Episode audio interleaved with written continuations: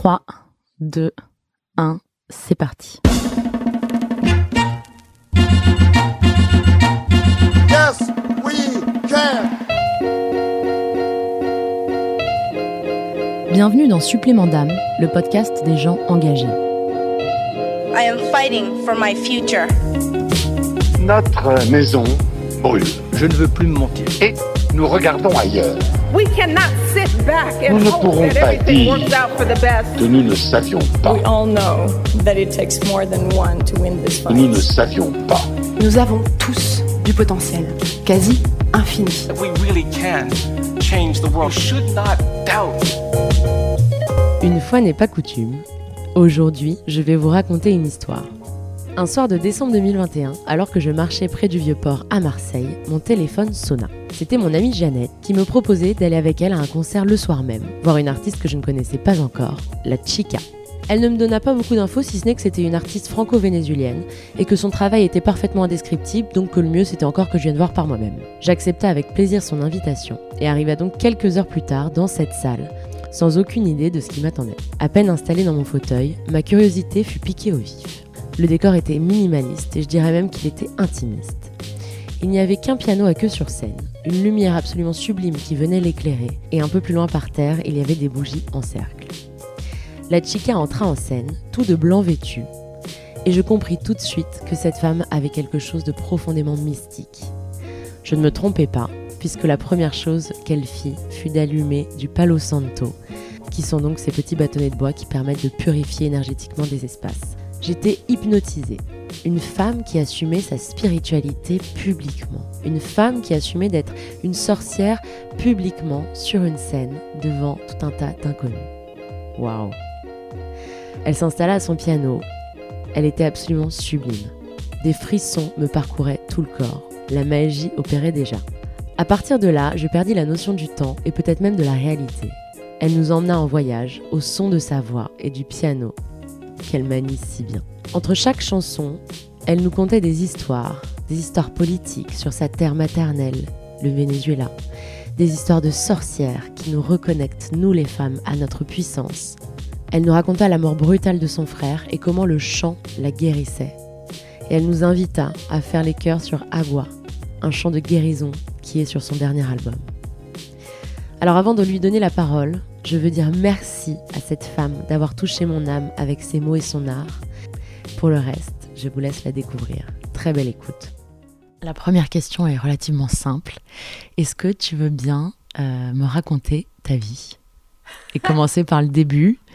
Euh, Où est-ce que tu as grandi? Dans quel contexte? Si tu as des frères et sœurs, tout ça.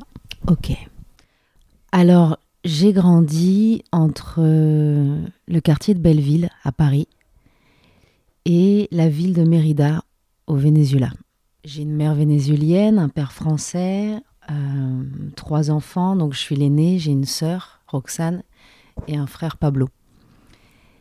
Et euh, toute, euh, toute mon enfance, j'ai euh, eu, eu la chance, parce que je considère ça comme une chance, de d'être euh, nourrie par un- d'une part un quartier euh, complètement éclectique, multiculturel, qui, euh, qui m'a appris à qui m'a appris beaucoup de choses culturellement, mais qui m'a surtout appris à m'ouvrir aux autres.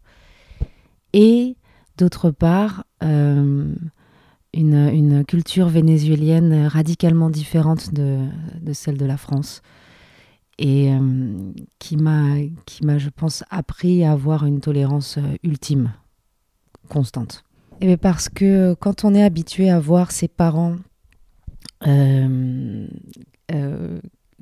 constamment choqués culturellement l'un par l'autre, parce que c'était le cas en ayant un père français, une mère latino, euh, il y a de la confrontation, il y a de, de la non-compréhension, c'est très difficile de se décentrer, de comprendre comment fonctionne l'autre, d'où lui vient euh, euh, ces références culturelles, euh, d'éducation aussi, Ces réactions. Ses réactions.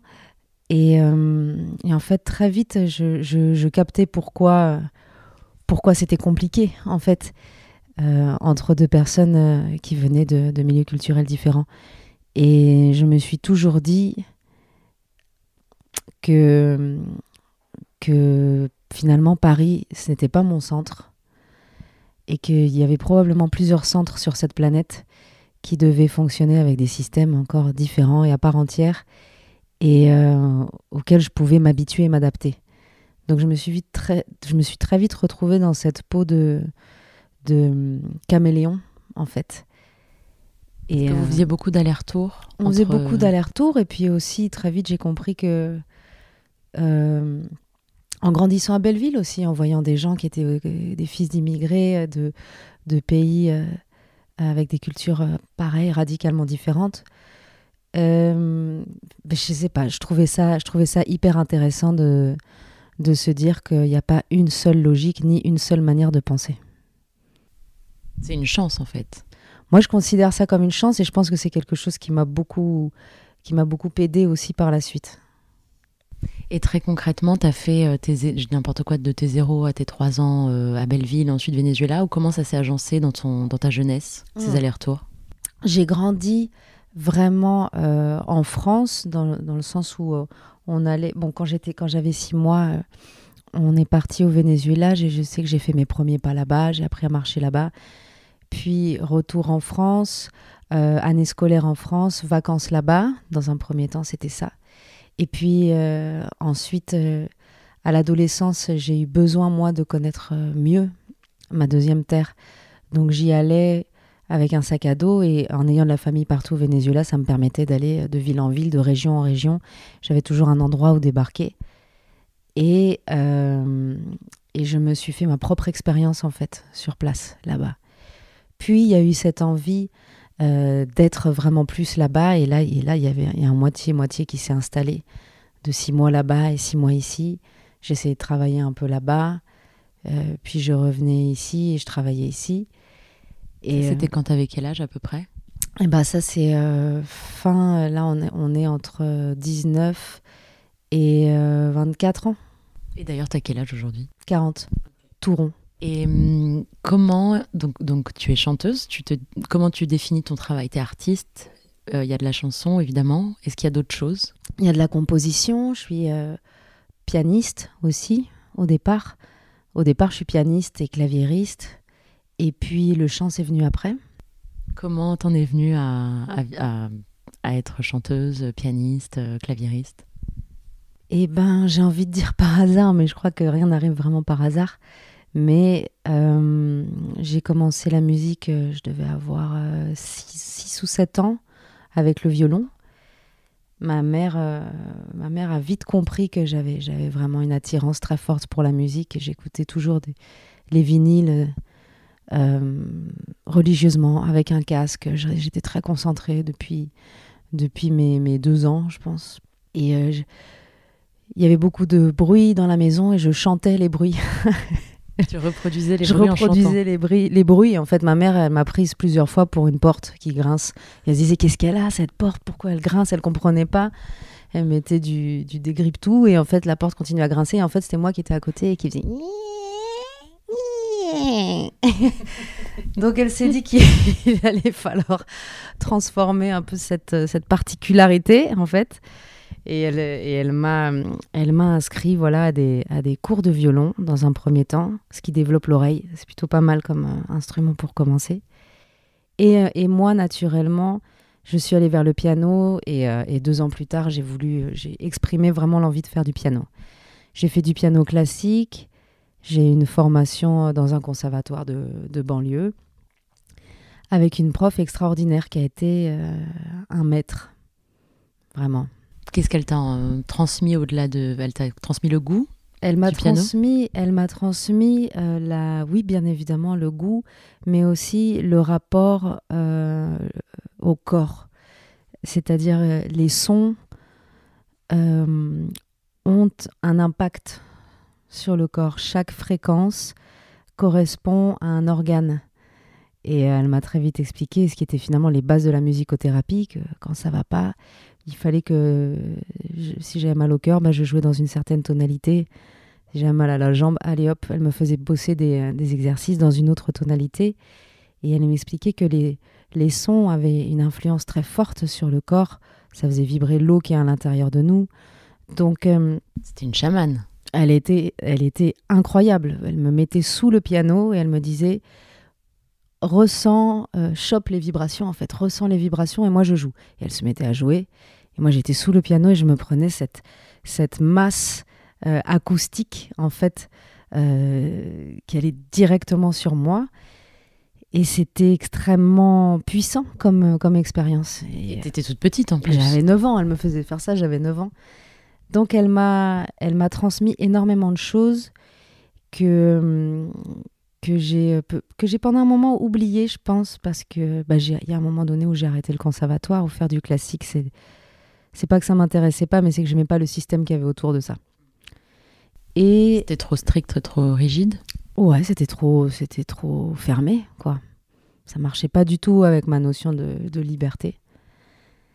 Et, euh, et j'ai, euh, je me, j'ai fait des études de maths, puis des études de, de son et d'acoustique. Et je voulais... de, de mathématiques? Ouais. Rien à voir avec la musique? Bah finalement si, il y a pas mal de liens, en vrai. Euh, je, moi, moi, moi j'ai toujours fait le parallèle entre les mathématiques et la musique. Ça me paraît pas du tout euh, si, si, éloigné. éloigné. Et, euh, mais par contre, même chose, je me suis retrouvée dans un système qui me, dans lequel j'allais pas m'épanouir. Euh, pour pouvoir faire de la recherche en mathématiques, il faut. euh, ça prend des années, c'est beaucoup, beaucoup d'attentes.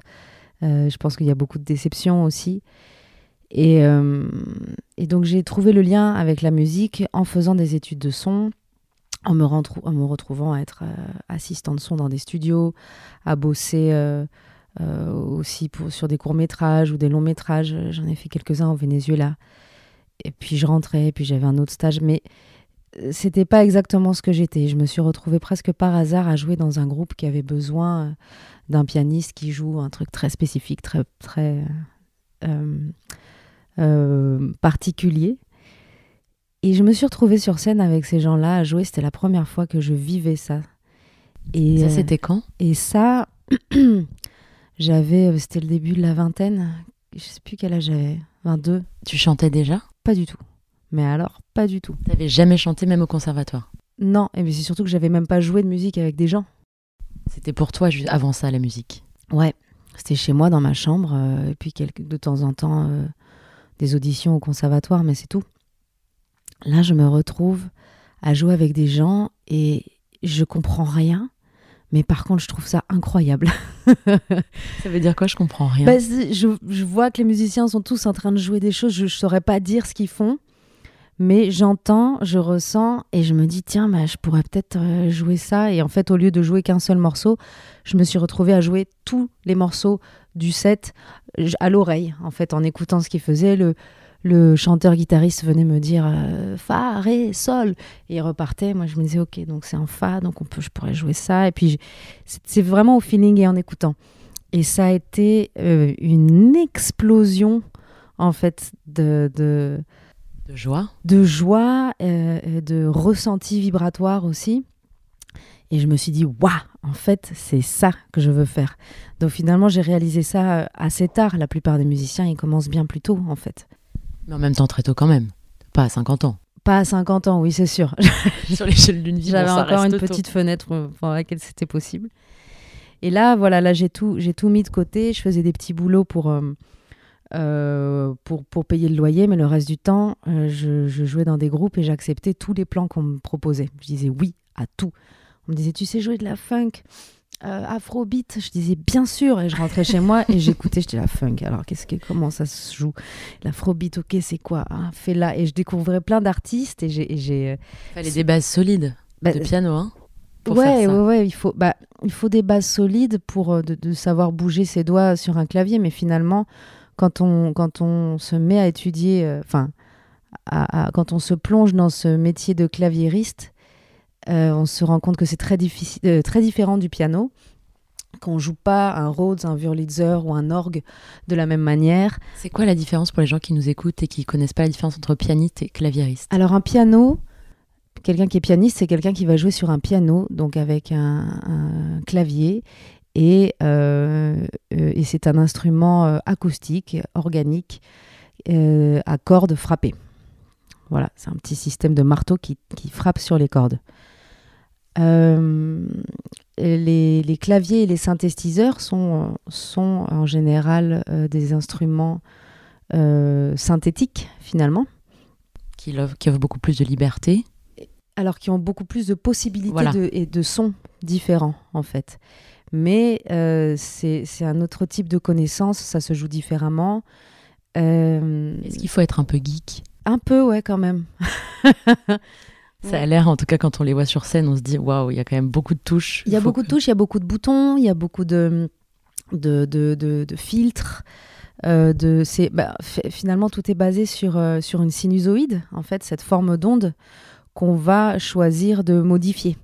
En fait, on va la ralentir, l'accélérer, la pitcher, faire en sorte qu'elle sonne plus aiguë, plus grave, euh, lui rajouter de la texture, la rendre plus maigre, la mélanger avec d'autres formes d'ondes, etc.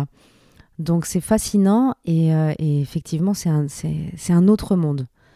C'est un autre monde et selon le type de son qu'on a, euh, si, c'est un, si un synthé, euh, si c'est un Wurlitzer, un Rhodes ou un clavinette, ça se joue plus ou moins différemment. Donc, et t'as appris, tu savais déjà faire du, du synthé ou t'as Moi, je savais jouer, je savais placer mes mains sur un clavier parce que j'avais fait du piano. Mais en fait, pour comprendre comment ça marche, euh, il faut écouter énormément de musique, écouter, écouter comment ça se joue et ensuite essayer de comprendre euh, l'harmonie. Euh, essayer de reproduire dans un premier temps les types de musique tels qu'ils se jouent. Finalement, il y a des codes à respecter. Et puis après, il faut trouver le moyen de proposer quelque chose de plus personnel à partir de ça. Et donc, tu t'es mis à chanter à ce moment-là Pas du tout. Pas du tout. Toujours pas. On n'en est pas là. non, à ce moment-là, je joue, je joue avec plein de groupes euh, de styles très différents. J'apprends beaucoup. Je, je commence à tourner avec un groupe qui s'appelle Zap Mama, qui était un groupe de, de polyphonie, finalement, euh, a cappella, groupe de voix dans les années 90. En France ou au Venezuela? Euh, belge. Belge. Ouais, le, la, la leaduse de ce groupe, celle qui a créé ce groupe, Zap Mama, elle s'appelle Marie Dawn et elle est belge-congolaise. Avec ce groupe, j'ai appris énormément parce que je me suis retrouvée à jouer euh, des claviers, à faire les claviers basses avec la main gauche, euh, l'harmonie ou les mélodies avec la main droite. Il fallait danser, il y avait des chorégraphies, des chorégraphies, euh, et il fallait chanter. Il fallait chanter avec elle. Donc, à ce moment-là, j'ai commencé à, devenir euh, choriste finalement, mais choriste instrumentiste.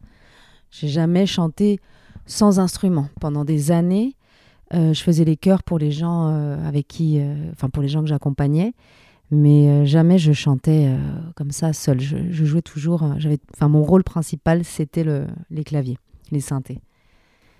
Et ça a duré combien de temps? J'ai fait de l'accompagnement? 12 ans. Pendant 12 ans, j'ai fait de l'accompagnement. j'ai, euh, j'ai fait le tour du monde avec des artistes. C'était extrêmement formateur, j'imagine. incroyable.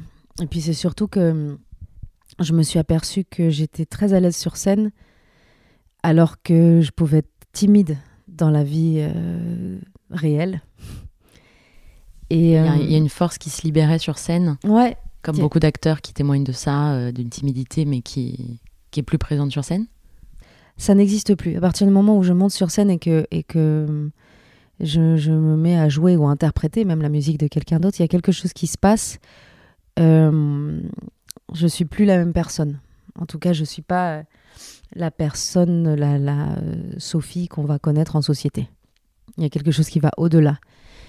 Et ça m'a toujours euh, tellement plu que pendant des années, je disais que la scène était ma maison. J'arrêtais pas de tourner. Euh, je rentrais chez moi que un jour euh, ou deux jours max euh, par semaine. Et, je me suis habituée à ce rythme-là. Et puis, il y a eu la rencontre avec euh, les Threesome Sisters. Les Threesome Sisters, c'était un groupe polyphonique qui prônait le non-genre, no gender.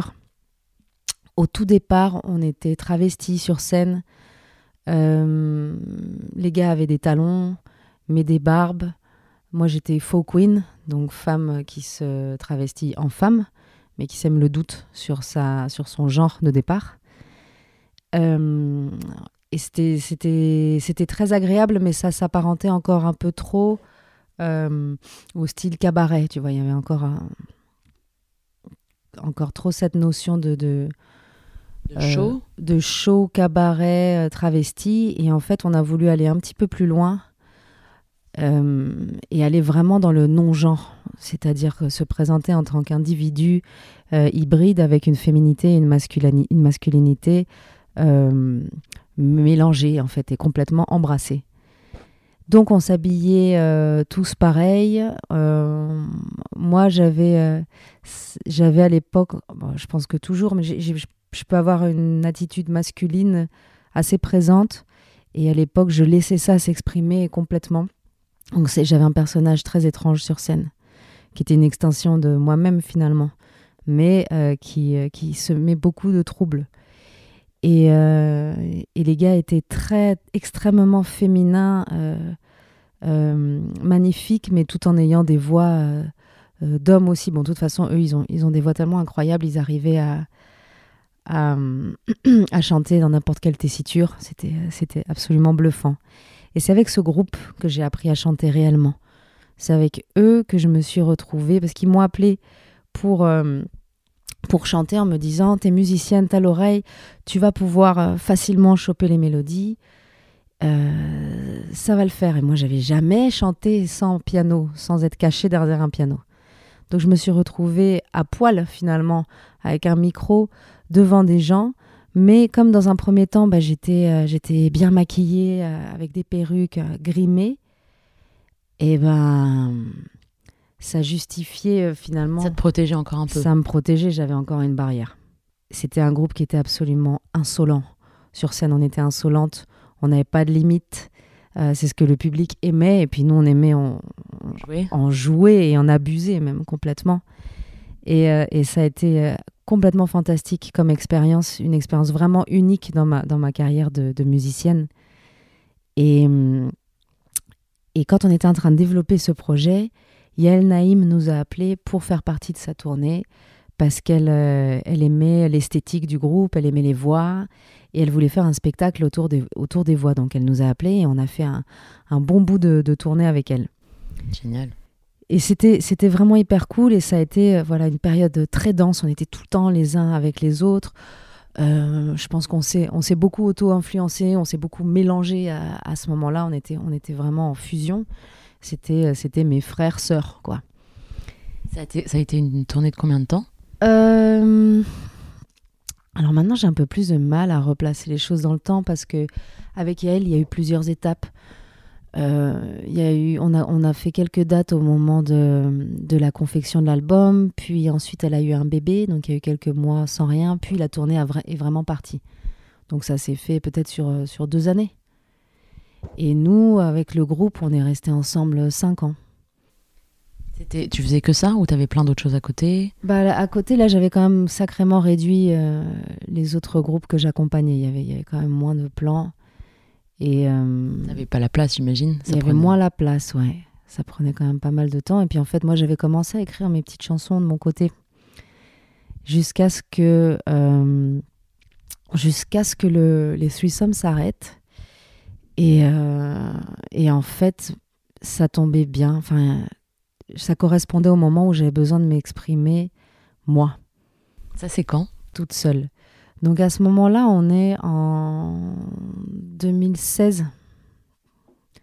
Donc là, tu te dis, ça y est, c'est l'entrée en scène solo euh, avec un piano et ta voix. Alors pas encore. Pas encore. On y arrive, ça se construit. Ça se construit, tout ça, c'est vrai. Euh, dans un premier temps, ce que je fais, la, ma- la manière que j'avais de, de faire de la musique euh, pouvait s'apparenter à un collage. J'étais dans l'incapacité d'adopter un style en particulier pour pouvoir me définir musicalement. C'était pas possible pour moi. J'étais, je, je, je, je suis déjà issue d'un mélange de cultures. Je peux pas me définir ni comme française ni comme vénézuélienne. Ça a été, ça a été un peu ma quête identitaire euh, toute, toute la vie. Qu'est-ce que je suis? À quel niveau je me situe? Bah, dans un entre-deux euh, qui, est- qui, qui est jamais réellement euh, euh, marqué, tu vois, culturellement. Donc il faut inventer sa propre culture, il faut inventer sa propre tradition. C'est une chance ou ça peut être compliqué en tant qu'artiste parce qu'on c'est plus simple d'être dans un avec une étiquette particulière? C'est plus simple d'être avec une étiquette particulière si on veut euh, si, si on veut que ce soit plus facile dans l'industrie de la musique et encore. Mais c'est sûr que c'est plus facile quand on a un style euh, prédéfini parce que oh, bah, les gens peuvent nous mettre dans des cases et puis ils comprennent mieux. Les gens, des fois, ils ont besoin de comprendre pour savoir s'ils aiment. Ou alors avant de savoir s'ils aiment. Sauf que moi, ça m'intéressait pas. Ça m'intéressait pas. Moi, là, ce qui était important pour moi, c'était de, c'était de dire ce que j'avais à dire. J'avais beaucoup de choses à dire. J'avais des choses à, à, à crier, à, à, sortir de moi. Donc, euh, j'ai pas du tout fait attention à, à ces critères-là. Et j'ai plutôt essayé de, de faire quelque chose d'authentique. Donc, ça a été je me suis mise à présenter ce projet qui est comme euh, cette espèce de d'entité hybride, chelou, qui ressemble à rien, mais avec laquelle moi j'arrivais à m'identifier. Qui est la Chica La Chica, voilà, c'est là qu'est né ce projet. Et, euh, et euh, les premiers temps, il y a eu pas mal d'incompréhension. Je pense que. Euh, le... Autour de toi, de la part des, bah, surtout de, de, la part des, euh, des, professionnels de la musique, dans l'industrie, certains médias qui n'ont pas trop compris. C'était une période où l'électrocumbia était très à la mode. Donc ça n'avait pas de sens pour eux, c'est une phrase que j'ai beaucoup euh, entendue, de m'appeler la chica et de ne pas présenter quelque chose qui soit de l'ordre du stéréotype de la Caraïbe ou de l'Amérique latine d'un point de vue occidental. Parce qu'au final, si on s'intéresse un peu à ce qui se passe en Amérique latine, euh, on est quand même très très loin du cliché qu'on s'imagine ici. Donc euh, c'est vrai que moi, ça m'a beaucoup étonné au départ, et puis finalement, j'ai compris que, que ce positionnement culturel, il était juste, euh, c'était juste un, un positionnement euh, d'ignorant, et qu'il y avait un travail à faire par rapport à ça et que j'allais pas lâcher, j'allais pas polir les angles ni essayer de rentrer dans un cadre pour pouvoir euh, faire en sorte que ce soit plus simple avec des médias. Pareil, ça ne m'intéressait pas, c'était pas pour ça que je le faisais. Donc euh, je suis allée au Mexique. Je suis allée au Mexique parce que mon frère vivait là-bas et que quand je suis allée là-bas la première fois, je me suis dit que c'était une terre parfaite pour pouvoir pré présenter mon, mon projet hybride. Euh, les Mexicains ont une énorme influence euh, des, euh, des États-Unis ils ont toute une connaissance de la, de la musique occidentale, occidentale anglo-saxonne. Au niveau artistique, ils, ils sont très avant, avant-gardistes. Je parle n'importe comment. Pas du tout. Avant-gardistes. Et, euh, et, euh, et en même temps, ils ont tous les codes du folklore latino-américain. Donc quand je suis allée présenter ça là-bas, j'ai été hyper bien reçue. Et ça m'a fait beaucoup de bien, ça m'a conforté dans le fait que euh, j'avais quand même pris une bonne direction. Et qu'il y avait des gens qui avaient quand même des chakras ouverts sur cette planète. voilà. Ça m'a fait du bien. Et euh, c'est en revenant de, du Mexique, en, ayant, en, ayant, en, y étant, en y étant allé plusieurs fois, en ayant vraiment développé le projet là-bas, que je suis revenue en France avec un peu plus d'assurance et que j'ai pu commencer à présenter les choses un peu différemment. Dans un premier temps, pendant, pendant quelques années, j'étais vraiment euh, toute seule. Euh, je lançais mes boucles, je jouais du clavier, je jouais du pad rythmique et je chantais. Et je faisais des loops, etc. J'ai eu une courte période en trio, mais l'énergie euh, tournait pas comme il fallait. En tout cas, ça ça marchait pas. Je suis revenue euh, à la à la config en solo parce que c'était aussi la meilleure config pour pouvoir aller n'importe où, tout le temps, à n'importe quel moment. Dès qu'on m'appelait pour faire quelque chose, bah, j'étais libre, j'y allais, je mettais toute l'énergie qu'il fallait, j'ai mis énormément d'énergie, énormément de temps, et de l'argent aussi. C'est, c'est un vrai, euh, comment dire, sacrifice, euh, on va dire, financier dans un premier temps, un projet, solo. J'ai été indépendante pendant des années. Euh, puis il y a Raphaël, un super ami à moi, multi-instrumentiste, qui m'a rejoint sur scène et on a été deux pendant, deux ans et ça a été génial. Et pareil, on est allé, on a, beaucoup tourné, on est allé faire plusieurs tournées au Mexique aussi. Et euh, le confinement est arrivé. Super, le confinement pour les artistes particulièrement, on imagine bien. Le confinement nous tombe dessus. Et euh, c'était fou. Moi, j'avais une, j'avais une, j'avais une tournée en Europe. J'avais deux tournées aux États-Unis. Tout était euh, complètement ouvert. Donc tout ce travail durant des années, tout d'un coup, euh, Ça commence à prendre, mais là, coup d'arrêt. ça, là, ça passe à la trappe. Euh, comme dit mon booker, on aurait mieux fait de faire du coloriage. Parce que là, tout d'un coup, tout, disparaît, tout s'annule. Et puis, euh, on se doute bien que c'est pas quelque chose qui va durer un mois, en fait. Même si c'est ce qu'ils ont essayé de nous faire croire au départ, on se, doute bien que ça va mettre du temps. Connaissant les comportements humains et l'humanité, on s'est dit tout le monde ne va pas respecter les règles de base de l'hygiène, etc. Donc, on savait qu'on en avait pour un moment. Euh, les deux premières semaines, j'en profite moi pour dormir, ce qui était quelque chose qui ne m'arrivait plus depuis 20 ans. Donc, euh, Pourquoi? bah, parce que j'étais en tournée sur la route euh, non-stop. Quand j'étais pas sur la route, j'étais euh, en train de, de créer la suite. euh, ou alors de faire des clips, bosser sur du visuel. Le truc, il s'arrête jamais. La, tête- la tête, elle s'arrête jamais de tourner quand on est, euh, quand on est euh, en, Artiste, euh, bah, au- indépendant quand on a le contrôle entier, complet d'un projet, de A à Z, comme ce qui est mon cas, et qu'on lâche rien, et qu'on est un peu contrôle fric aussi, euh, ça s'arrête pas dans la tête. Donc euh, j'avais plutôt tendance à mal dormir, j'étais très insomniaque. Euh, et ce confinement, le fait que toute la planète soit dans la même situation, ça justifiait finalement le fait que ce soit possible de dormir. Et là, j'ai dormi. Ça a été très intéressant. Très intéressant finalement ce sommeil.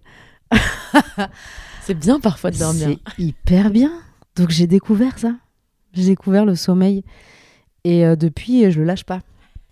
Le surtout pour la création, c'est pas mal aussi, non? Parce qu'il y a plein de choses qui viennent euh, quand on est reposé, euh, dans les rêves ou autre, non? Bah, clairement, en tout cas, quand on prend du temps de recul de, et de repos, euh, il y a, a d'autres choses qui naissent. Et Ça met, ça met un peu de temps. Mais, euh, mais effectivement, ça devenait, euh, mais ça devenait vital. Moi, j'en avais même pas confiance, conscience.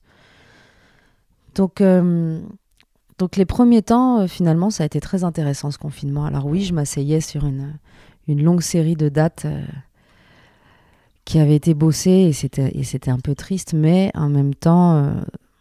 d'autres choses allaient sortir de ça. Sauf que, au mois de juillet de cette année 2020, mon frère décède dans un accident au Mexique. Il vivait là-bas depuis 10 ans, Ton petit frère, donc mon petit frère, qui avait quel âge? 32. Euh, et là, c'est bien évidemment euh, l'arrêt total d'un d'un fonctionnement, d'un fonctionnement de vie. On a toujours été trois à la maison, trois frères et sœurs. Il y a une, une sorte d'équilibre qui existe euh, au sein de, de cette famille. Et là, euh, cet équilibre, il est brisé. Et il est brisé d'une manière très violente parce que euh, même si on n'est jamais préparé à la mort, on est encore moins préparé à la mort de quelqu'un de jeune. Il y a quelque chose qui est antinaturel et qui rend le truc encore plus inacceptable. Et en plus, quand c'est violent, enfin, quand c'est soudain. C'est très soudain. Euh, et je me rends compte très vite que, bien évidemment, ma vie sera plus jamais la même. Et euh, je me sens, euh, je, je- sens qu'il faut que je me mette à transformer très vite et que je garde pas à l'intérieur, en tout cas pas trop longtemps, ces émotions. Qu'il va falloir toutes les embrasser, mais en faire quelque chose. Et très vite, j'ai envie de raconter ça, mais au, bout d'un mois. Donc c'est-à-dire que j'ai absolument pas du tout assimilé ce décès, que je me mets déjà euh, dans le dans le dans le dans l'idée dans la tête qu'il faut que, que je lui fasse un album et qu'il faut que ça sorte en 2020 il faut que ça soit faut que ça ait un impact dans le temps il faut que ça soit marqué dans le temps comme c'est en train de me marquer moi à ce moment-là donc je peux pas faire un album avec des milliers d'arrangements et des milliers de, de- des- des couches de- d'instruments ça m'intéresse pas. À ce moment-là, j'ai besoin de raconter l'essence des choses. Que ce soit brut. faut que ce soit brut. Donc je reviens à mon premier amour, le piano. Le piano qui est un instrument euh, complet, qui est un instrument qui est comme un, comme un orchestre en fait, où tu peux, tu peux, tu peux le jouer comme un instrument harmonique, mélodique, rythmique. Tu peux taper dessus aussi. Il y a une super cage de résonance. Et, euh, et je me dis, ok, tout ce que je vais faire, mon terrain de jeu, ça va être le piano. Et ma voix, et mes mains, et mon corps, quoi. Mais c'est tout. Rien d'autre. Ça n'empêche pas qu'il puisse être produit, qu'il puisse avoir des effets. Euh, il faut qu'il y ait une mise en espace qui soit intéressante pour pouvoir am- amener les gens là où j'ai envie de les amener. Mais par contre, je triche pas, je mets pas d'autres instruments. Retour à l'essence de la vie, retour à l'essence des choses.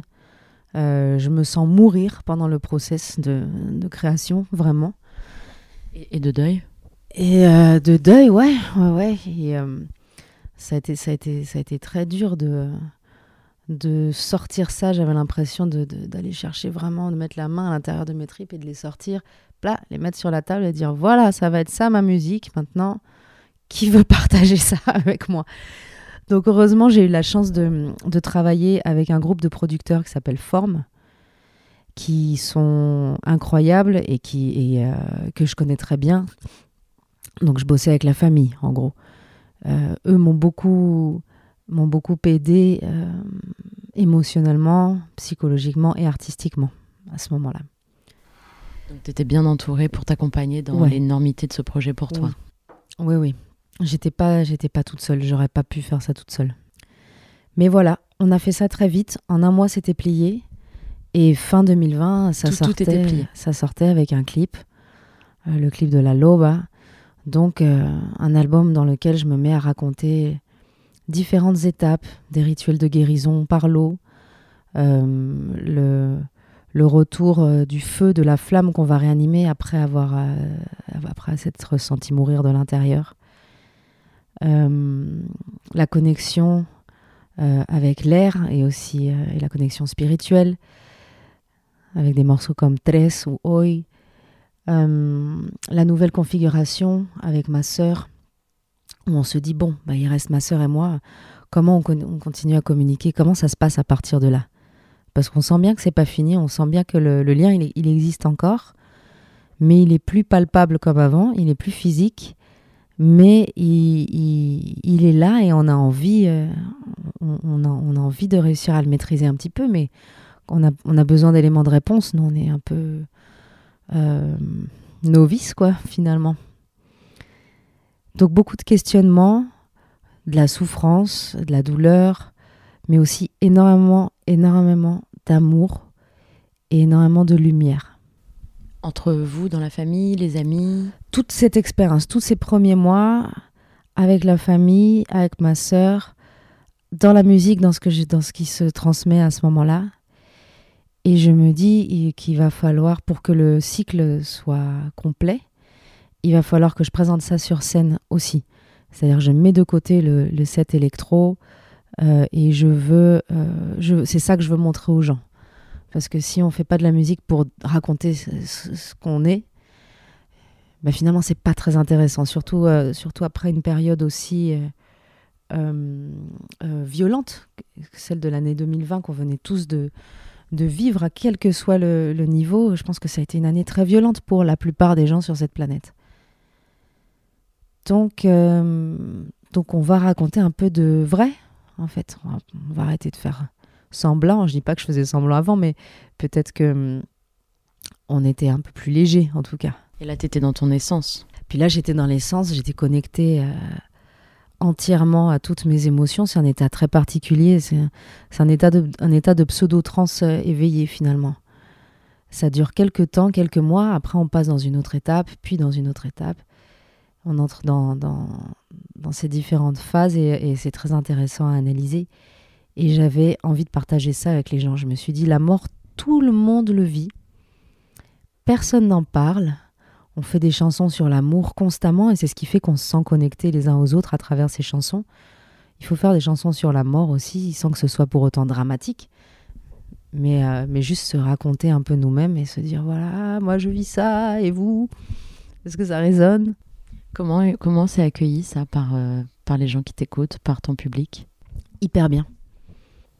Ça résonne Ouais. Ouais. J'ai. euh, bah, les concerts où ça n'a pas résonné, euh, c'est que peut-être les gens me l'ont pas dit, mais en tout cas. euh, Des des retours que tu as, c'est les retours que j'ai, ils sont tous extrêmement beaux, positifs et touchants. Et moi, ça me fait un bien de fou. Déjà, moi, ça me fait un bien de fou de transformer sur scène et de laisser sortir ces sons et de, et, de voir finalement la, nouvelle vie qu'ils vont avoir. Mais fina- finalement, c'est plus la mienne.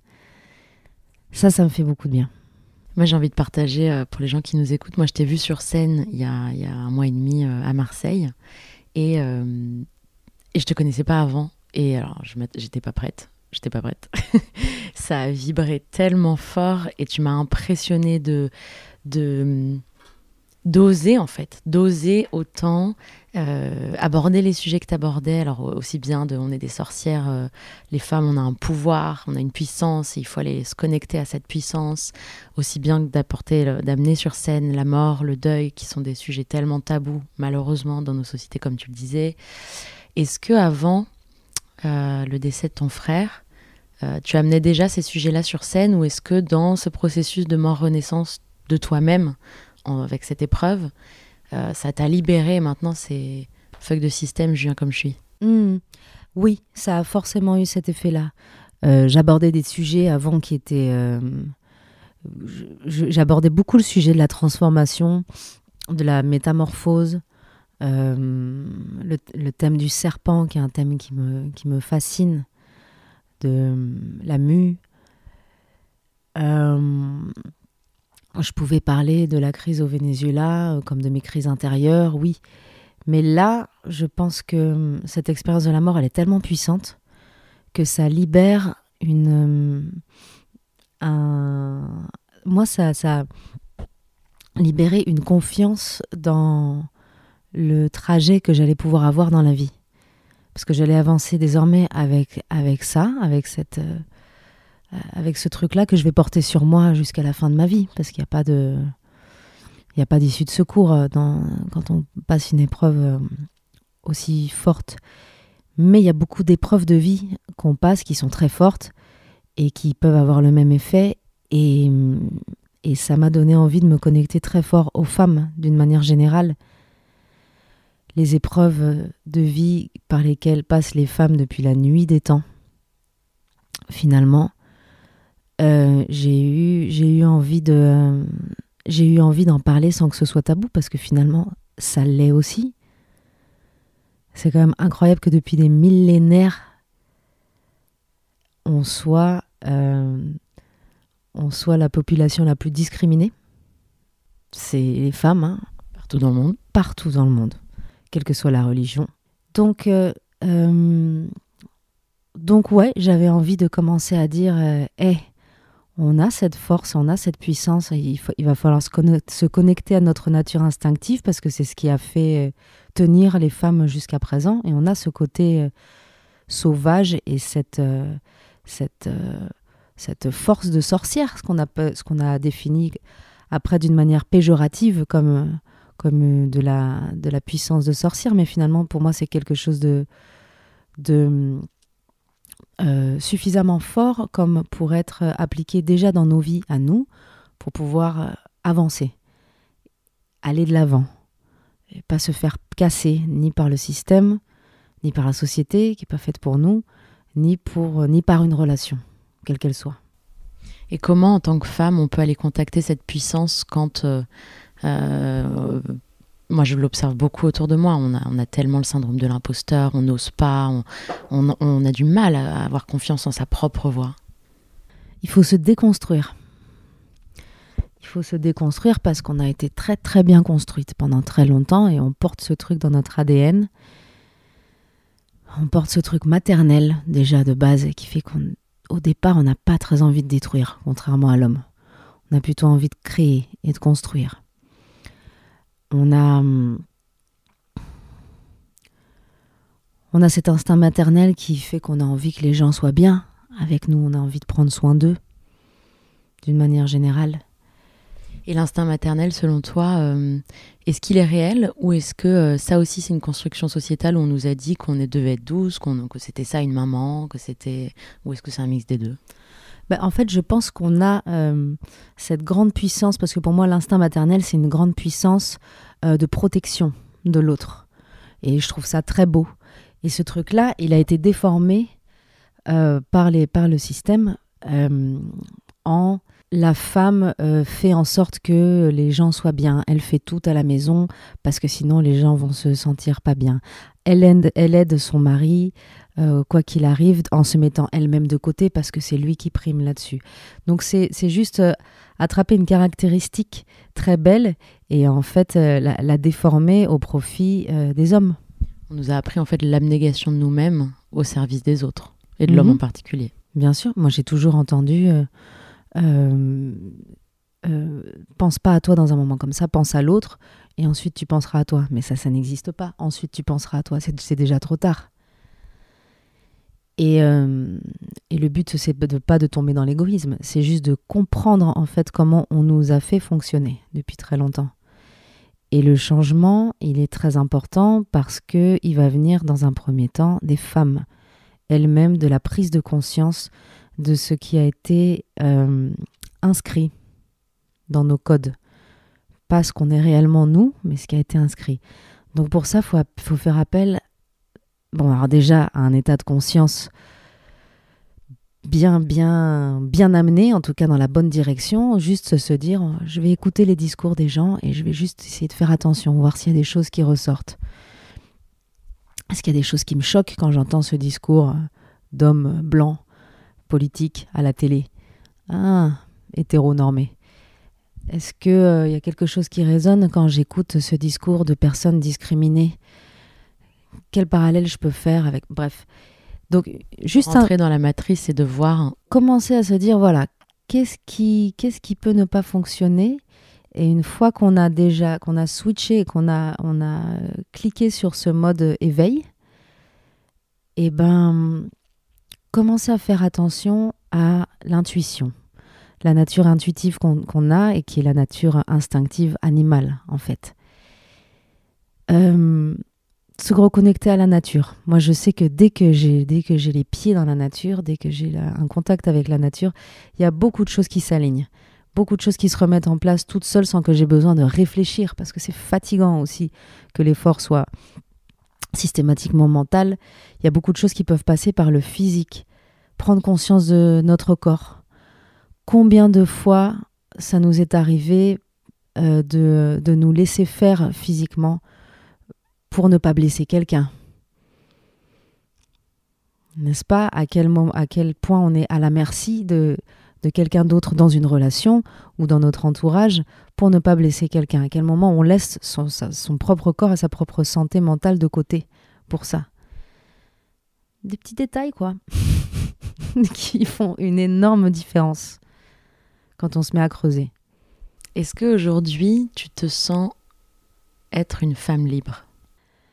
Alors, il y a plusieurs euh, plans référentiels, en fait, dans la réponse que je vais donner. Est-ce qu'une femme est vraiment libre à l'heure actuelle? Oh, J'en suis pas sûre, j'en suis pas certaine. En tout cas, c'est sûr qu'on n'a on pas les mêmes libertés que les hommes. On n'a pas la liberté de, marcher dans la rue en toute confiance la nuit. On n'a pas la, liberté de s'habiller comme on veut sans qu'il y ait des conséquences fâcheuses pour nous. Euh, on n'a pas on, a été privé de, tellement de liberté depuis très longtemps qu'on n'en a même pas confiance, conscience. Pardon. On n'a pas conscience de ça, mais en fait, non, on est, euh, on est constamment privé de liberté de par notre statut de femme. Donc, euh, oui, on est libre parce que dans cette société occidentale, on n'est pas esclave, officiellement. Maintenant, à titre personnel, moi, dans mon plan référentiel et dans ce que j'essaye de créer autour de moi, je me sens libre. Je me sens libre parce que je sens que je me suis libérée de certaines chaînes et de plusieurs fardeaux que je me traînais depuis des années. Donc, de toute façon, il y a cet appel de la liberté et je vais toujours aller dans cette direction-là. Donc oui, je me sens libre de, et de beaucoup de choses et de choix et de décisions de vie. Euh, maintenant, la femme, on- je ne pense pas qu'on puisse considérer la femme d'une manière générale sur cette planète comme étant libre. Non. Il y a encore beaucoup, beaucoup, beaucoup de boulot. Ah ouais, il y a encore beaucoup de boulot. Et, et puis, on- nous, on- ce qu'on voit, ce qu'on ce qu'on expérimente, c'est euh, un milieu extrêmement privilégié. Euh, si, on, se- si on se déplace un peu sur d'autres continents, c'est déjà plus la même histoire. Est-ce que tu veux nous parler du Venezuela et de T'as plein de combats, hein, mais tu as plein de choses qui viennent euh, te chercher dans les tripes. J'imagine que la situation au Venezuela, tu en parles sur scène, c'est un gros truc pour toi. Est-ce que tu veux nous en parler? Ouais, c'est un, c'est un sujet qui est très euh, fort parce que euh, par moments il peut être très douloureux. La, la frustration, la tristesse de voir un pays euh, s'effriter comme ça de l'intérieur sans qu'on puisse rien faire, c'est quelque chose de, euh, de désarmant et désespérant en fait. J'ai beaucoup de peine parce que c'est un pays qui est magnifique.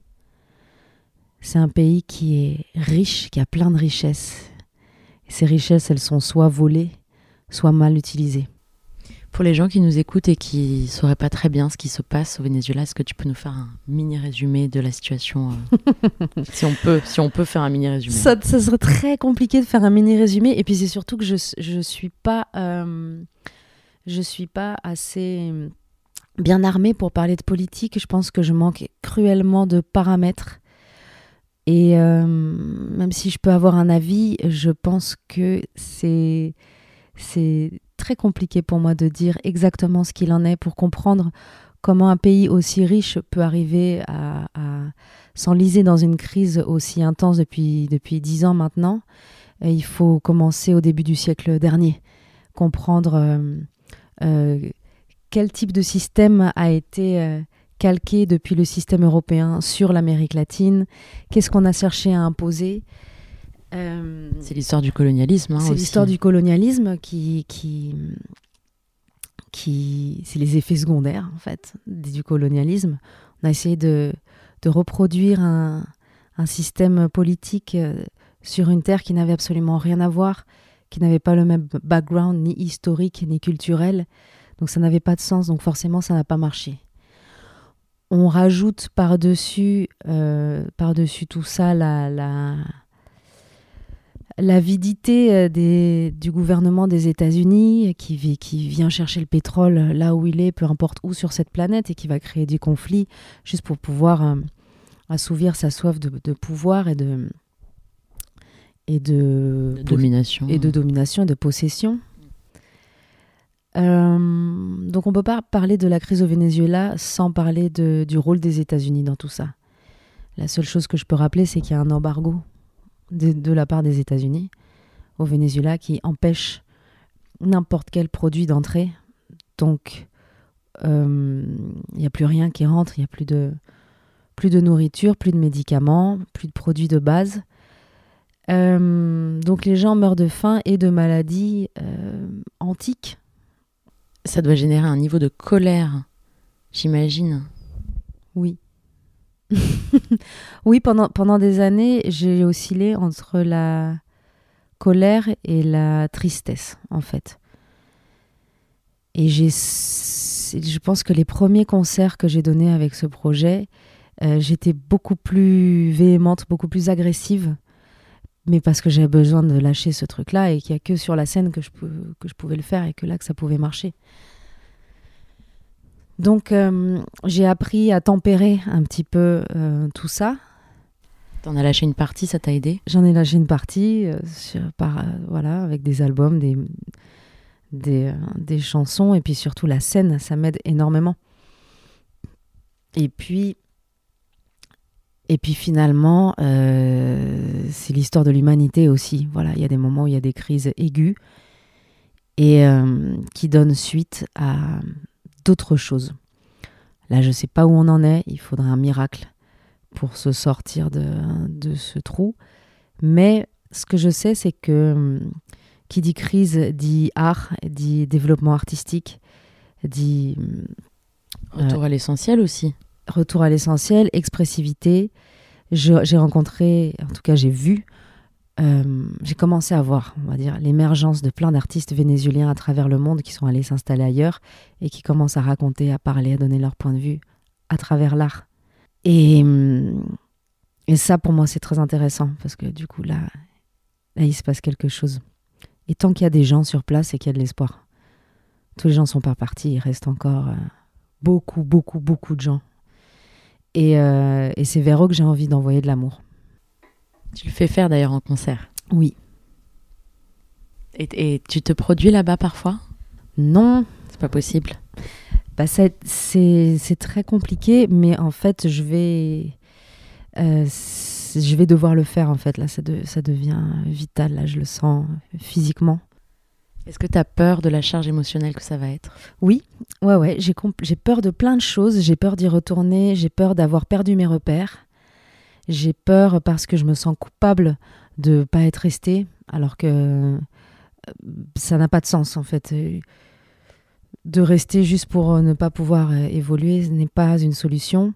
Et au contraire, il vaut mieux être dans un milieu où je vais pouvoir parler et dire ce qu'il en est, raconter à travers la musique. Et voilà, c'est la seule aide que je puisse apporter pour l'instant, c'est à travers le son. Et, et ça, je peux le faire en étant hors du pays quand même. C'est, possible de développer mon projet, quoi. Donc j'en profite.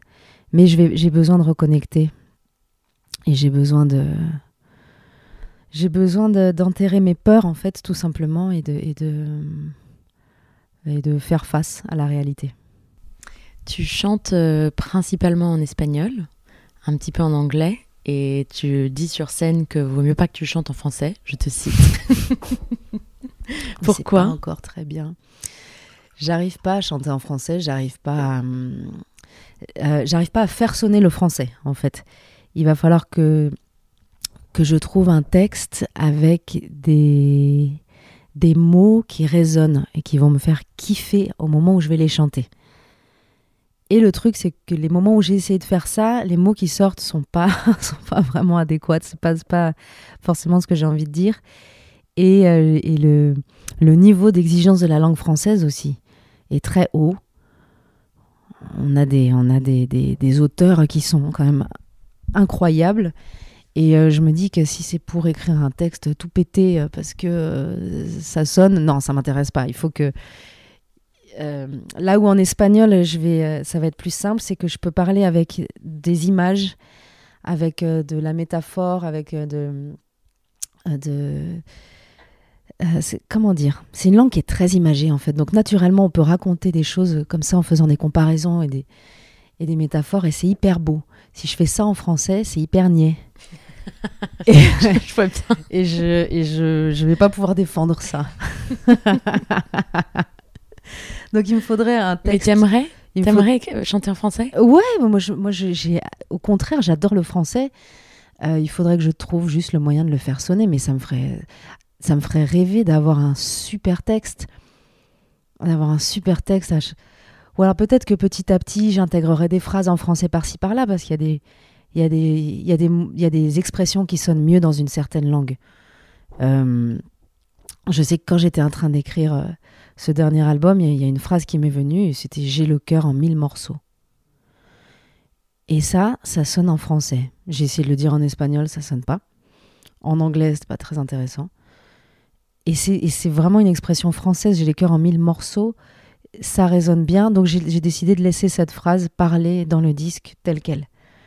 Donc je pense que ça, passera peut-être plus par, euh, euh, des, petits détails de choses que j'ai vraiment envie de dire d'une certaine manière et, j'arriverai à les incorporer et ça aura un peu plus de sens, comme un sample, que de faire tout un texte que j'arrive pas à assumer, euh, que je vais galérer à chanter après sur scène.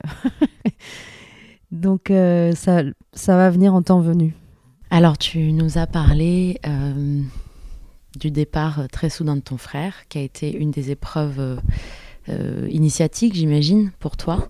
Est-ce qu'il y a eu d'autres événements dans ta vie, j'imagine que oui, mais que tu aurais envie de nous partager Ça peut être évidemment des événements positifs comme difficiles, qu'est-ce qui, qui sont venus te façonner et faire la femme que tu es aujourd'hui? Et que tu as envie de partager une fois de Mm. plus. hein. Il y a beaucoup de, il y a beaucoup de choses qui m'ont façonné euh, dans la vie, dans cette vie. Beaucoup de choses que j'ai apprises en écoutant les gens parler. En fait, j'adore les histoires, je suis fascinée par les histoires des gens. Et euh, il y a beaucoup de choses que je me suis rendu compte que j'avais été très inspirée par des histoires qu'on m'a racontées, des histoires de vie. Particulièrement euh, dès que je me mettais à voyager, c'est- j'étais plus, plus enclin, encline, Je crois qu'on dit en clean, mais tu me fais douter. encline. Waouh, C'est que bizarre en même temps. Ça sonne hyper chelou, mais si ça se dit pas, je décide que ça se dit aujourd'hui. Je suis d'accord. Quand on voyage, on est plus, on est plus, on est plus enclin à, à rencontrer des gens qui vont nous raconter des histoires. Donc ça, c'est euh, les histoires de l'humanité, c'est quelque chose qui, qui m'a beaucoup façonné, on va dire. Ces choses qui sont restées bien gravées. Maintenant, j'ai une histoire euh, aussi personnelle avec euh, euh, des déceptions, des traumatismes, des traumatismes dans des, dans des relations, le rapport à la violence, le rapport à la violence, à la violence sexuelle, à la violence physique, qui sont des choses que, euh, que j'ai appris à dépasser, euh, mais qui sont, qui sont là et que je porte comme des cicatrices. Euh, j'ai eu un avortement qui a été extrêmement coûteux physiquement, qui m'a qui m'a complètement comment dire qui a complètement déréglé tout euh, tout mon tout, tout mon système tout mon intérieur en fait psychologiquement et physiquement ça s'est très mal passé et ça s'est très mal fini et euh, et c'est des épreuves marquantes parce que j'étais euh, j'étais une femme plutôt pulpeuse assez ronde et, et j'ai perdu en 15 jours quasiment 15 kilos, ce qui est beaucoup par rapport à la taille que je fais. Et j'ai jamais retrouvé, euh, j'ai jamais retrouvé ce poids que j'avais au départ. J'ai- eu l'impression d'avoir perdu la moitié de moi-même. Et surtout, j'ai jamais retrouvé. Enfin, il m'a fallu des années pour retrouver la force que j'avais avant ça. C'est quelque chose qui m'a vidé, en fait, de l'intérieur. Je pense que ça fait partie des, choses, des épreuves par lesquelles passent les femmes qui sont complètement sous-estimées. Je suis bien d'accord. C'est naturel de se faire avorter parce que c'est devenu légal au fur et à mesure que l'histoire avançait. Et tant mieux. Et bizarrement, c'est de- c'est- c'est devenu presque, presque normal, en tout cas, alors que ça ne l'est pas, en fait. Altérer quelque chose à l'intérieur de son corps, que ce soit par une prise de pilule, n'importe quel élément chimique ou quelque chose qu'on retire, c'est pas normal. Donc forcément, oui, ça a un impact. Et puis au départ, on pense que ça n'a pas d'impact parce que euh, on trace et parce qu'on est très forte et parce qu'on vit dans une société moderne. Et en fait, euh, non, ça laisse des traces. Et euh, je pense qu'il y a, j'ai beaucoup de mini, mini étapes de vie comme ça qui ont laissé des traces et et qui résonnent des années plus tard au moment de certains choix de vie ou des décisions où on se rappelle qu'il y a eu ça qui a été vécu et euh, et c'est bien c'est bien si on en a fait quelque chose Ça me fait penser très fort ce que tu dis. euh, euh, je ne sais pas si tu es familière des constellations familiales, Mhm.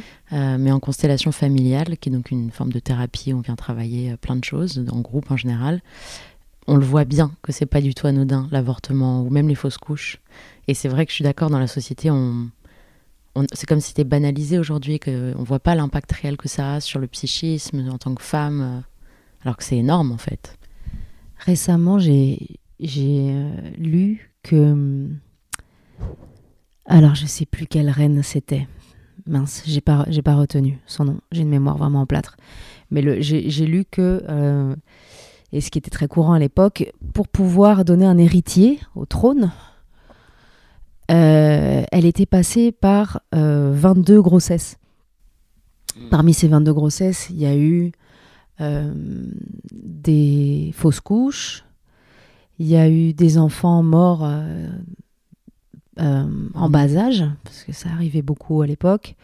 Il y a eu des filles, donc les filles, ça sert à rien, donc ça, ça compte pas, on les met de côté. Et que pour arriver à ça, pour arriver à, se, à, avoir vraiment euh, l'héritier du trône, elle, elle avait eu 22 grossesses. Et je me suis dit, quel était l'état psychologique de cette femme, en fait, parce que tout le monde, enfin, je pense que personne prenait le temps de faire le deuil de ses nombreux enfants, euh, ni de ses fausses couches. Comment, comment vivaient les femmes à l'époque? Alors, certaines devenaient folles, peut-être, et on les considérait comme hystériques, mais d'une manière générale, il n'y avait pas la place pour pouvoir euh, exprimer euh, ce genre de, euh, d'émotions extrêmes. Donc très vite, on a été habitué au fait que quelle que soit la souffrance qu'une femme va vivre dans sa vie, c'est pas grave, il faut que ça trace. Il faut que ça trace. Et quand je parle de résilience, je pense que les femmes de l'époque, elles devaient avoir un sacré paquet de résilience pour pouvoir euh, continuer à avancer dans la vie. Si, euh, actuellement, là, dans la société actuelle, je pense que les femmes se suicideraient. non, je vais pas dire ça, c'est terrible de dire suicide, mais en fait, euh, on est euh, de nos jours, on perd un enfant, euh, on s'en remet pas de la vie, on, on s'en remet jamais. Donc, euh, comment ça se fait qu'à l'époque, euh, c'était pas, pas reconnu? Il y a eu une évolution, bien évidemment, mais je pense que c'est dans la mémoire collective, dans l'inconscient même collectif plutôt, que euh, la souffrance d'une femme euh, bah, pas très importante finalement. Oui, il y a vraiment cette notion de sacrifice. Est-ce qu'il y a d'autres euh, événements, rencontres, voyages dont tu as envie de nous parler qui ont eu un impact considérable sur ta vie et peut-être même sur ton art? Je sais pas, j'ai l'impression que tout, tout ce que j'ai vécu a un impact sur ma vie. L'im- Je me suis jamais ennuyée et j'ai toujours euh, eu le bonheur de rencontrer euh, des gens extrêmement intéressants. Et, euh, et c'est ce qui me donne envie de continuer à, à rencontrer des gens en fait et à, et à voyager Tu voyages beaucoup. le plus possible. Pendant un moment, j'ai pas voyagé du tout, forcément, comme tout le monde.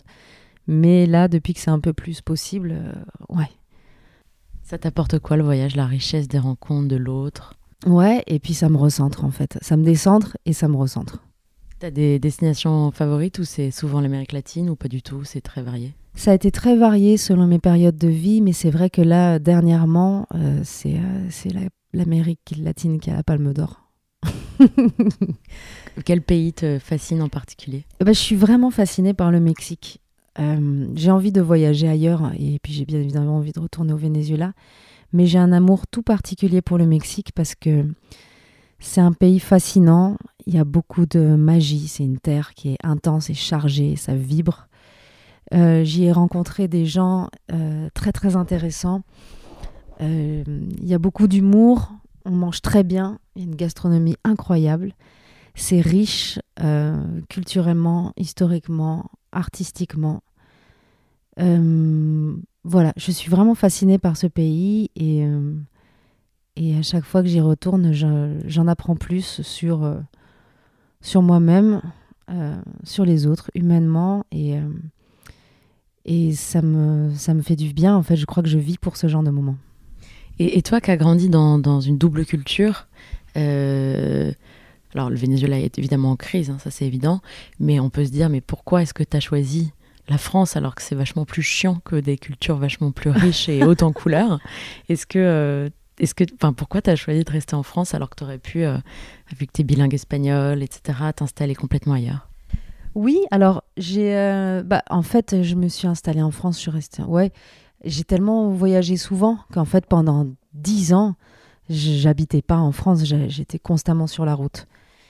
Et, euh, et ensuite, la France, c'est un pays que j'aime beaucoup, qui me, qui me fascine. Euh, Il y a des coins en France qui sont sublimes pour avoir beaucoup tourné en France, en plus j'ai eu la, possibilité d'aller dans des coins que je connaissais pas et que j'ai trouvé incroyables. Je suis, je suis amoureuse de plusieurs régions en France.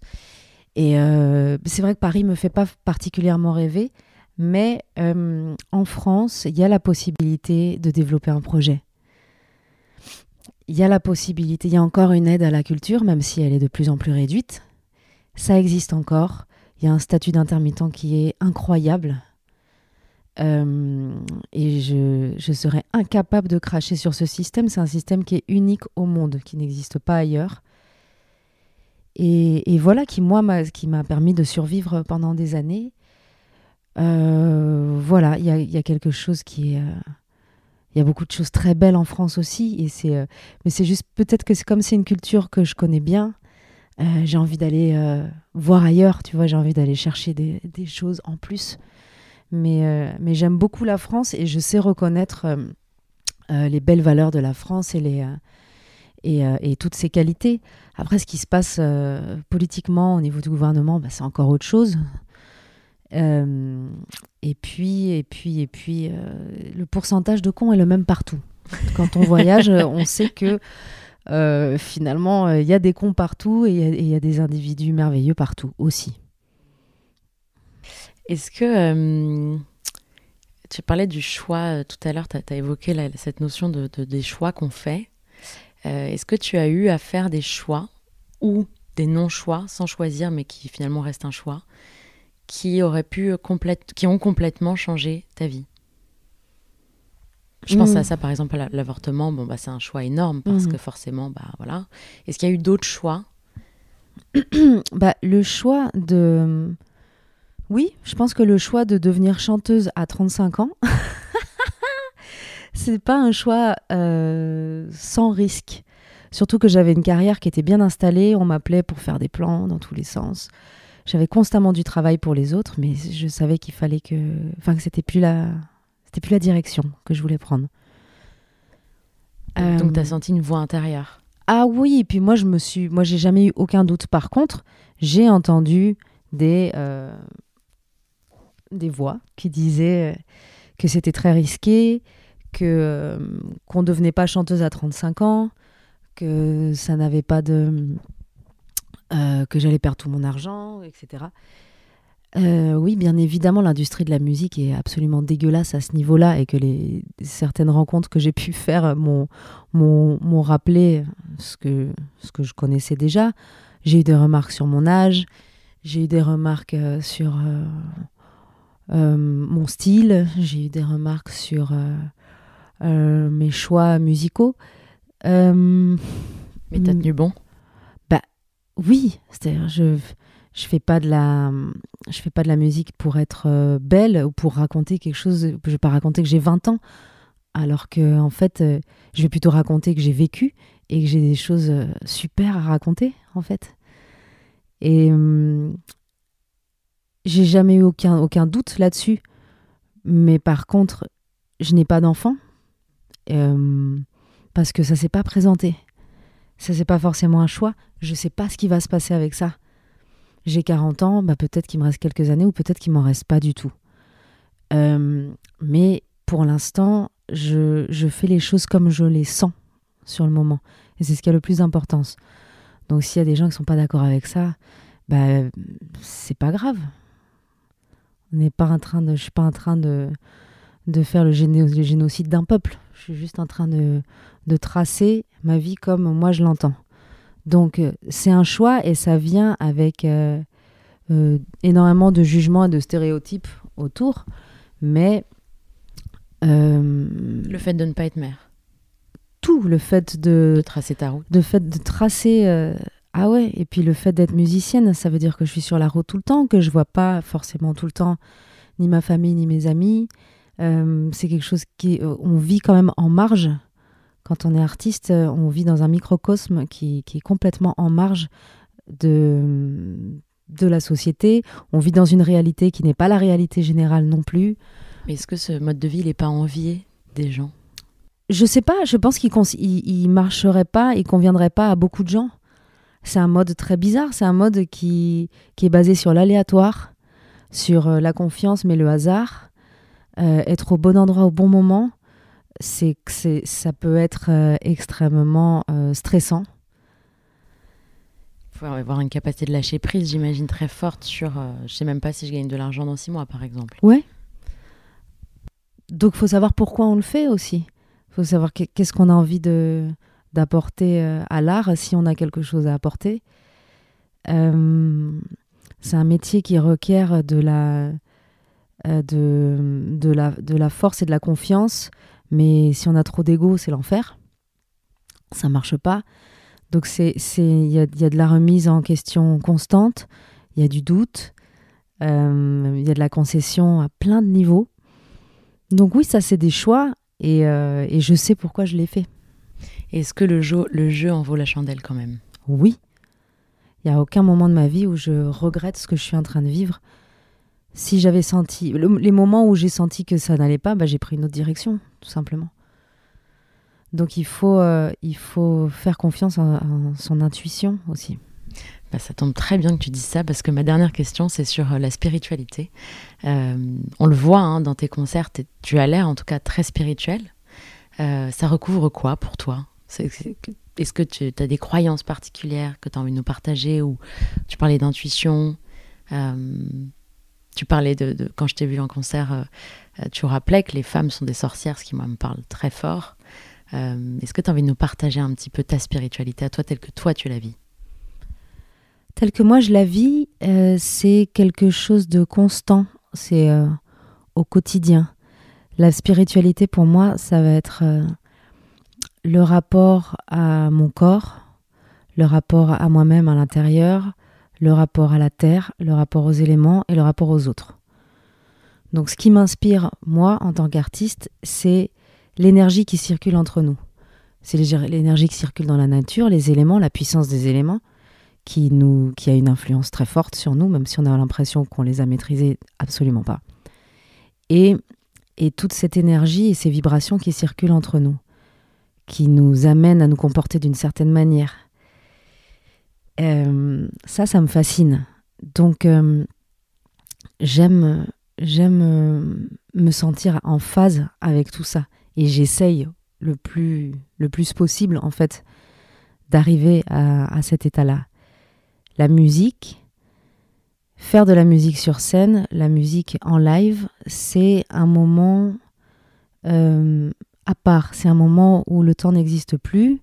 Il y a cette espèce de suspension du temps où on va, euh, à travers les sons, se connecter à d'autres choses. On va se connecter aux gens sans être en train de les toucher.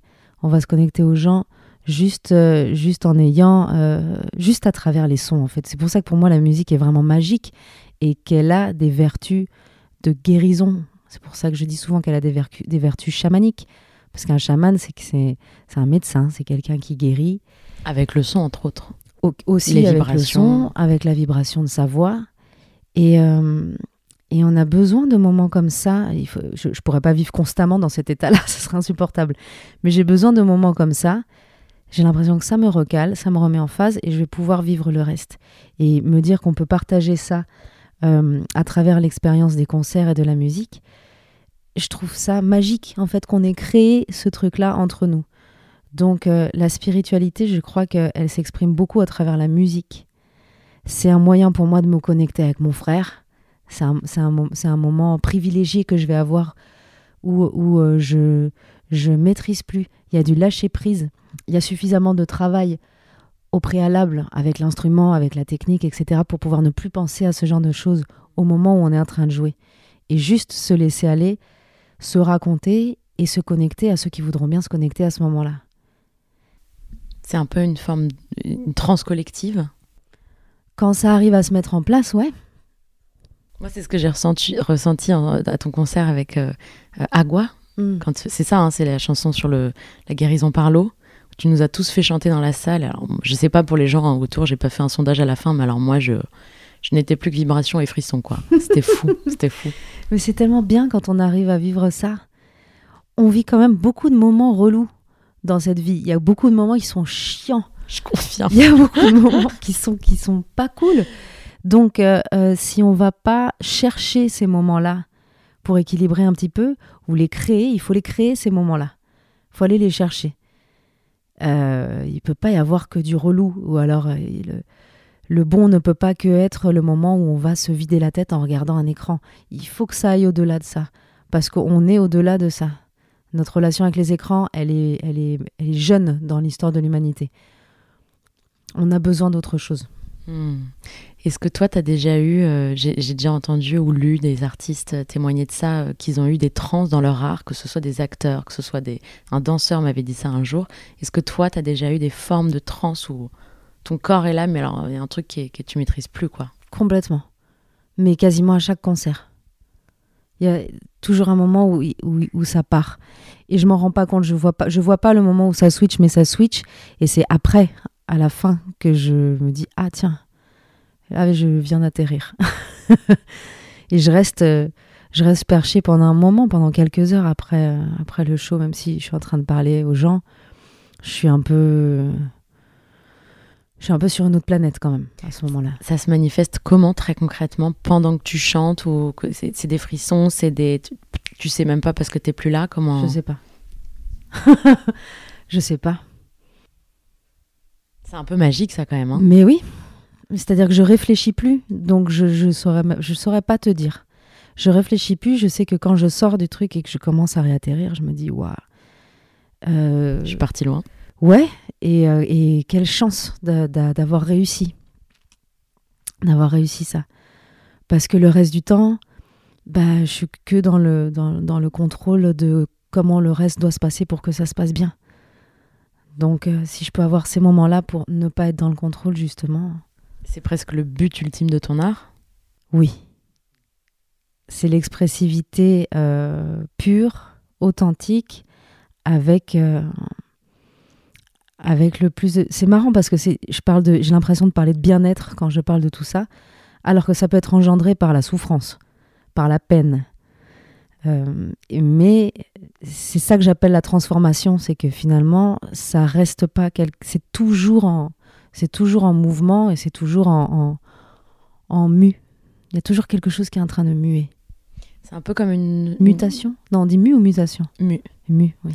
C'est un peu comme une forme de transcendance, comme si euh, t'étais canal et il y avait une force aussi qui s'exprimait à travers toi à ce moment-là? Oui. Ouais, je pense que nous, on est, on est, juste, des, euh, on est juste des canaux à ce moment-là.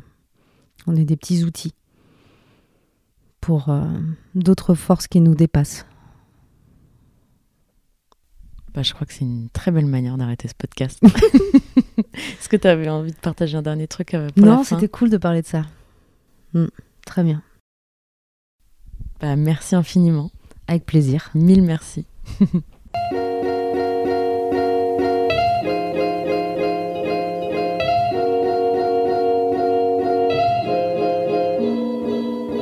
Je suis Laura Jane Gauthier. Supplément d'âme est un podcast indépendant, alors n'hésitez pas à le partager sur les réseaux sociaux et à mettre 5 étoiles et un commentaire sur Apple Podcast.